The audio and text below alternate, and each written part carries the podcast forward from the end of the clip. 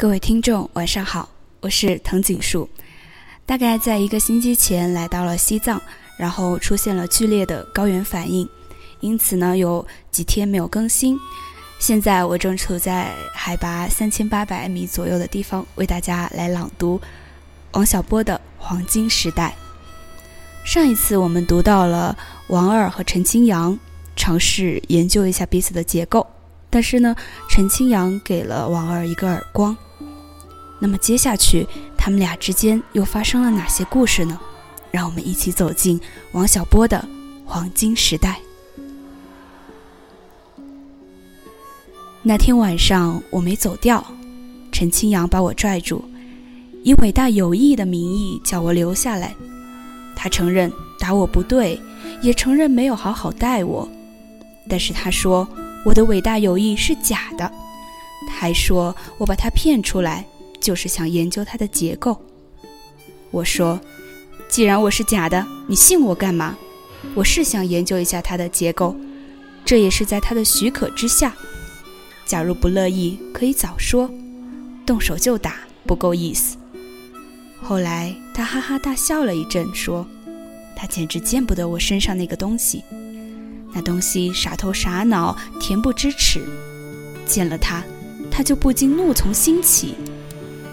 我们俩吵架时仍然是不着一丝，我的小和尚依然直挺挺，在月光下披了一身塑料，倒是闪闪发光。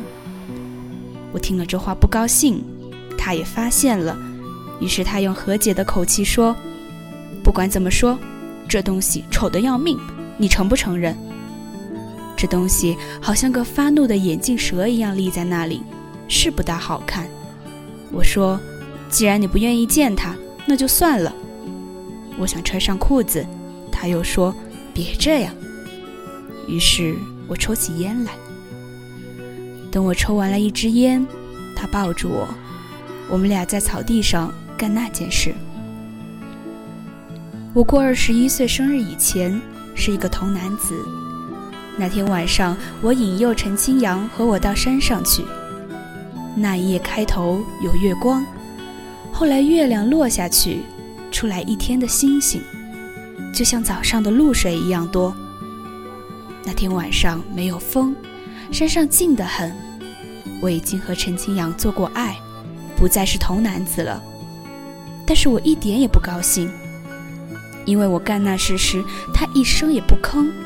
头枕双臂，若有所思地看着我，所以从始至终就是我一个人在表演。其实我也没持续多久，马上就完了。势必我既愤怒又沮丧。陈清扬说，他简直不敢相信这件事是真的。我居然在他面前亮出了丑恶的男性生殖器，丝毫不感到惭愧。那玩意也不感到惭愧，直挺挺的从他两腿之间插了进来。因为女孩子身上有这么个口子，男人就要使用它，这简直没有道理。以前她有个丈夫，天天对她做这件事，她一直不说话。等到她有一天自己感到惭愧，自己来解释为什么干了这些，可是她什么也没说，直到。进了监狱，这话我也不爱听，所以我说：“既然你不乐意，为什么要答应？”他说：“他不愿被人看成小气鬼。”我说：“你原本就是小气鬼。”后来他说：“算了，别为这事吵架。”他叫我晚上再来这里，我们再试一遍，也许他会喜欢。我什么也没说。早上起雾以后，我和他分了手，下山去放牛。那天晚上我没去找他，倒进了医院。这事原委是这样：早上我到牛圈门前时，有一伙人等不及我，已经在开圈拉牛，大家都挑壮牛去犁田。有个本地小伙子叫三妹儿，正在拉一条大白牛。我走过去告诉他。这牛被毒蛇咬了，不能干活。他似乎没听见，我劈手把牛鼻绳夺了下来，他就朝我挥了一巴掌。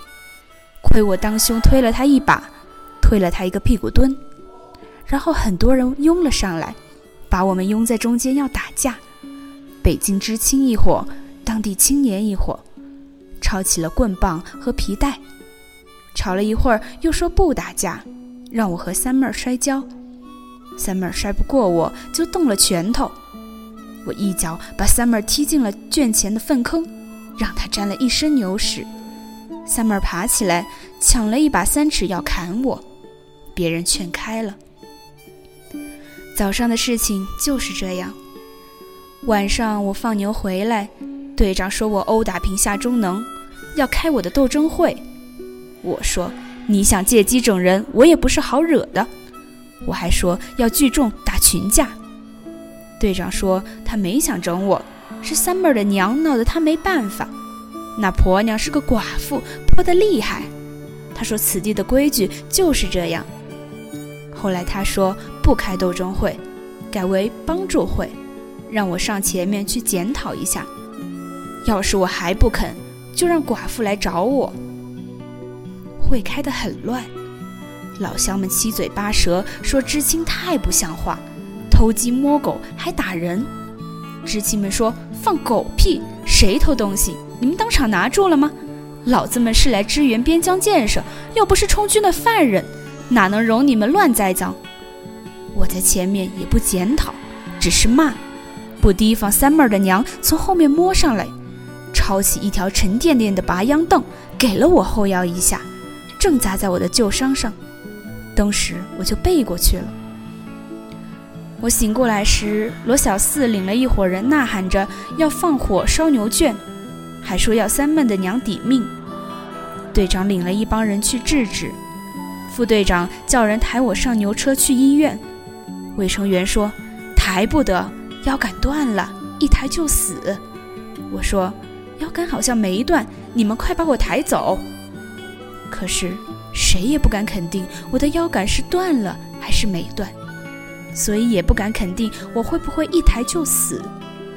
我就一直躺着。后来队长过来一问，就说：“快摇电话把陈清扬叫下来，让他看看腰断了没有。”过了不一会儿，陈清扬披头散发、眼皮红肿地跑下来。劈头第一句话就是：“你别怕，要是你瘫了，我照顾你一辈子。”然后一检查，诊断和我自己的相同，于是我就坐上牛车到总厂医院去看病。那天夜里，陈清扬把我送到医院，一直等到腰部 X 光片子出来，看过认为没问题后才走。他说过一两天就来看我，可是一直没来。我住了一个星期，可以走动了，就奔回去找他。我走进陈清扬的医务室时，身上背了很多东西，背的背篓里冒了尖。除了锅碗盆瓢，还有足够两人吃一个月的东西。他见我进来，淡淡的一笑，说：“你好了吗？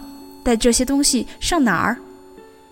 我说：“要去清平洗温泉。”他懒懒的往椅子上一仰，说：“这很好，温泉可以治旧伤。”我说：“我不是真去洗温泉，而是到后面山上住几天。”他说。后面山上什么都没有，还是去洗温泉吧。清平的温泉是山凹里一片泥坑，周围全是荒草坡。有一些病人在山坡上搭了窝棚，成年住在那里，其中得什么病的都有。我到那里不但治不好病，还可能染上麻风。而后面荒山里的低洼处沟谷纵横，树林之中芳草离离。我在人迹绝无的地方造了一间草房，空山无人，流水落花，住在里面可以修身养性。陈清扬听了，禁不住一笑，说：“那地方怎么走？也许我去看看你。”我告诉他路，还画了一张示意图，自己进山去了。我走进荒山，陈清扬没有去看我。旱季里浩浩荡荡的风刮个不停。整个草房都在晃动。陈清扬坐在椅子上听着风声，回想起以往发生的事情，对一切都起了怀疑。他很难相信自己会莫名其妙地来到这极荒凉的地方，又无端地被人称作破鞋，然后就真的搞起了破鞋。这件事真叫人难以置信。陈清扬说，有时他走出房门，往后山上看，看到土丘中有很多小路蜿蜒。通到深山里去，我对他说的话言犹在耳。他知道，沿着一条路走进山去就会找到我，这是无可怀疑的事。但是越是无可怀疑的事，就越值得怀疑。很可能那条路不通到任何地方，很可能王二不在山里，很可能王二根本就不存在。过了几天。罗小四带了几个人到医院去找我，医院里没人听说过王二，更没人知道他上哪儿去了。那时节医院里肝炎流行，没染上肝炎的病人都回家去疗养，大夫也纷纷下队去送医上门。罗小四等人回到队里，发现我的东西都不见了，就去问队长可见过王二。队长说。谁是王二？从来没听说过。罗小四说：“前几天你还开会斗争过他，尖嘴婆打了他一板凳，差点把他打死。”这样提醒了以后，队长就更想不起来我是谁了。那时节，有一个北京知青慰问团要来调查知青在下面的情况，尤其是有无被捆打、逼婚等情况，因此队长更不乐意想起我来。罗小四又到十五队问陈清扬可曾见过我，还闪烁其词的暗示他和我有过不正当的关系。陈清扬则表示他对此一无所知。等到罗小四离开，陈清扬就开始糊涂了。看来有很多人说王二不存在，这件事叫人困惑的原因就在这里。大家都说存在的东西一定不存在，这是因为眼前的一切都是骗局。大家都说不存在的东西一定存在，比如王二。假如他不存在，这个名字是从哪里来的？陈清扬按耐不住好奇心，终于扔下一切上山来找我来了。我被尖嘴婆打了一板凳后晕了过去。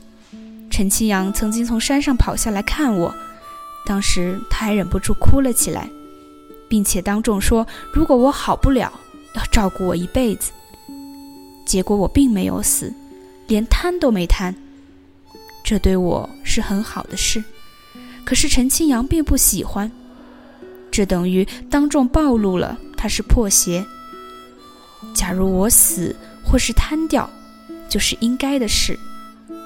可是我在医院里只住了一个星期就跑出来。对他来说，我就是那个急匆匆从山上赶下去的背影，一个记忆中的人。他并不想和我做爱，也不想和我搞破鞋，除非有重大的原因。因此，他来找我就是真正的破鞋行径。陈金阳说，他决定上山找我时。